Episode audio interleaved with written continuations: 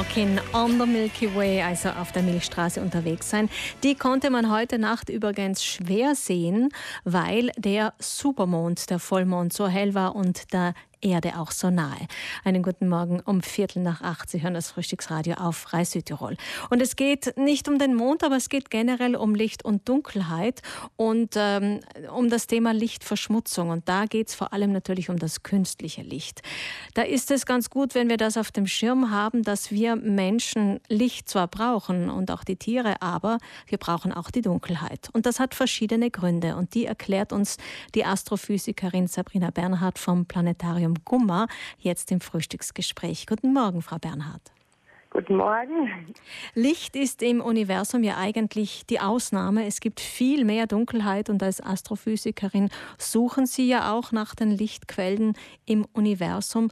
Warum ist äh, zu viel Licht, unsere Sucht nach Licht auf der Erde aber schlecht für uns? Ja, da gibt es verschiedene Aspekte. Ich fange jetzt mal aus astronomischer Sicht an. Ja, auf der Erde, vor allen Dingen hier in Europa, gibt es kaum mehr Orte, wo wir völlige Dunkelheit finden. Deswegen ist es besonders für uns Astronomen schwierig, hier von unserem Standpunkt aus noch, ja, sage ich mal, wirklich wissenschaftlich relevante Messungen, Beobachtungen zu machen. Ähm, große Experimente findet man heutzutage eher irgendwo abgelegen in einer Wüste in Chile oder Polen bei uns, ähm, wo wirklich wenig Bevölkerung ist. Ja, und wenn man auch daran denkt, dass viele Menschen in unseren Breitengraden noch nie die Milchstraße gesehen haben, ist das ja eigentlich schade. ja, aber auch ähm, andere Aspekte sind wichtig. Ähm, ja, nachtaktive Tiere, wie zum Beispiel manche Fleder Fledermausarten, Insekten, wenn man jetzt an Nachtfalter denkt, Amphibien, ja, werden in ihren natürlichen ähm, Lebensrhythmen, Lebensabläufen gestört, verengen teilweise so Millionen in Straßenlaternen nachts. Ähm, ja, aber auch wir Menschen, für uns ist es wichtig, in kompletter Dunkelheit nachts zu ruhen. Da nur so wird ausreichend das Hormon Melatonin ähm, produziert, das ganz entscheidend ist, dass wir unseren Schlaf-Wach-Rhythmus ähm, einhalten und leben können. Und ja, auch ähm, es wird auch mit einem krebsrisikosenkenden, mit einer krebsrisikosenkenden Wirkung in Verbindung gebracht. Deswegen ist es sehr wichtig, dass wir nicht ständig die Nacht zum Tag machen, sondern uns auch wirklich mal Pausen in kompletter Dunkelheit gönnen können. Gut, das ist natürlich jetzt zum einen natürlich die, die Verantwortung jedes Einzelnen, dass wir auch die Nachtruhe uns gönnen. Zum anderen könnte man sagen, na gut, äh, montieren wir einfach dichte Jalousien an unseren Fenstern und dann ist die Lichtverschmutzung vielleicht nicht so ein großes Thema. Aber wie Sie gesagt haben, es geht nicht nur um uns Menschen, es geht um das gesamte genau. System, es geht um die Orientierung der Tiere, die Sie auch erwähnt haben, und das Überleben der Nachttiere und nicht zuletzt auch um die Forschung. Forschung. Jetzt hat sich aber eigentlich doch relativ viel schon getan in Südtirol im letzten Jahr. Es gibt neue Gesetze, es gibt auch Strafen für Lichtverschmutzung, also die öffentliche Beleuchtung muss sich da wirklich anpassen. Äh, Sie gehen jetzt in einem neuen Forschungsprojekt noch weiter. Was erforschen Sie denn? Ja, ich denke, wir sind hier in Südtirol schon auf einem guten Weg.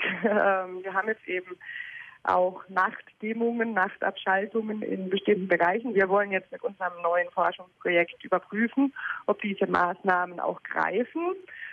Und dafür wollen wir beispielsweise erstmal äh, schauen, was für einen Anteil die öffentliche Straßenbeleuchtung, hier jetzt beispielsweise in den Städten Meran und Bruneck, an der Gesamtlichtverschmutzung haben.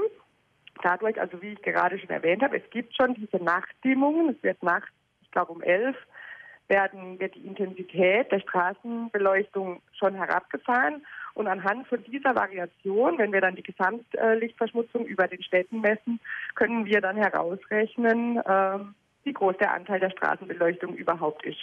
Zusätzlich wollen wir auch eine Bürgerwissenschaftskampagne starten, wo es dann eher um die Lichtquellen aus dem Privaten gehen soll. Sowas haben wir schon vor einigen Jahren in Bozen durchgeführt. Dazu gibt es eine App vom Geoforschungszentrum in Potsdam. Also dort wird das koordiniert.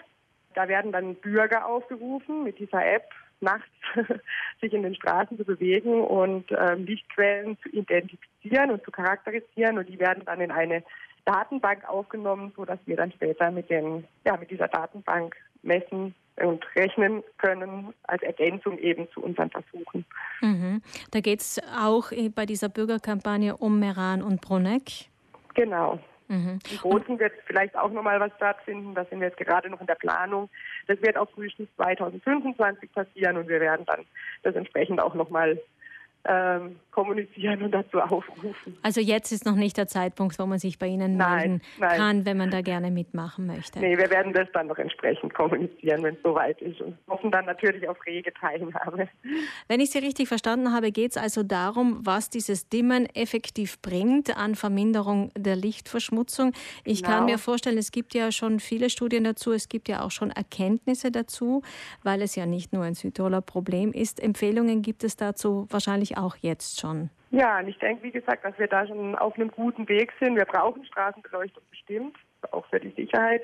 Wir können sie nicht ganz abschalten, aber ich denke durch das Dimmen und durch die Abschaltung zum Beispiel von Schaufensterbeleuchtung müssen wir nochmal schauen, wie es effektiv aussieht in unseren Städten. Mhm. Und die Laser, die in, in den Nachthimmel hinaufschießen, genau, die wurden ja sowieso schon geregelt.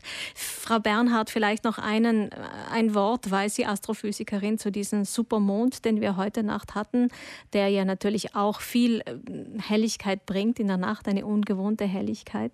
Ja, das ist natürlich eine sogenannte ja, natürliche Lichtverschmutzung, würde ich nicht nennen, weil Lichtverschmutzung ist immer ungewollte Beleuchtung, also über den reinen Beleuchtungszweck hinaus. Beim Mond handelt es sich jetzt um ein, natürlichen, um ein natürliches Phänomen.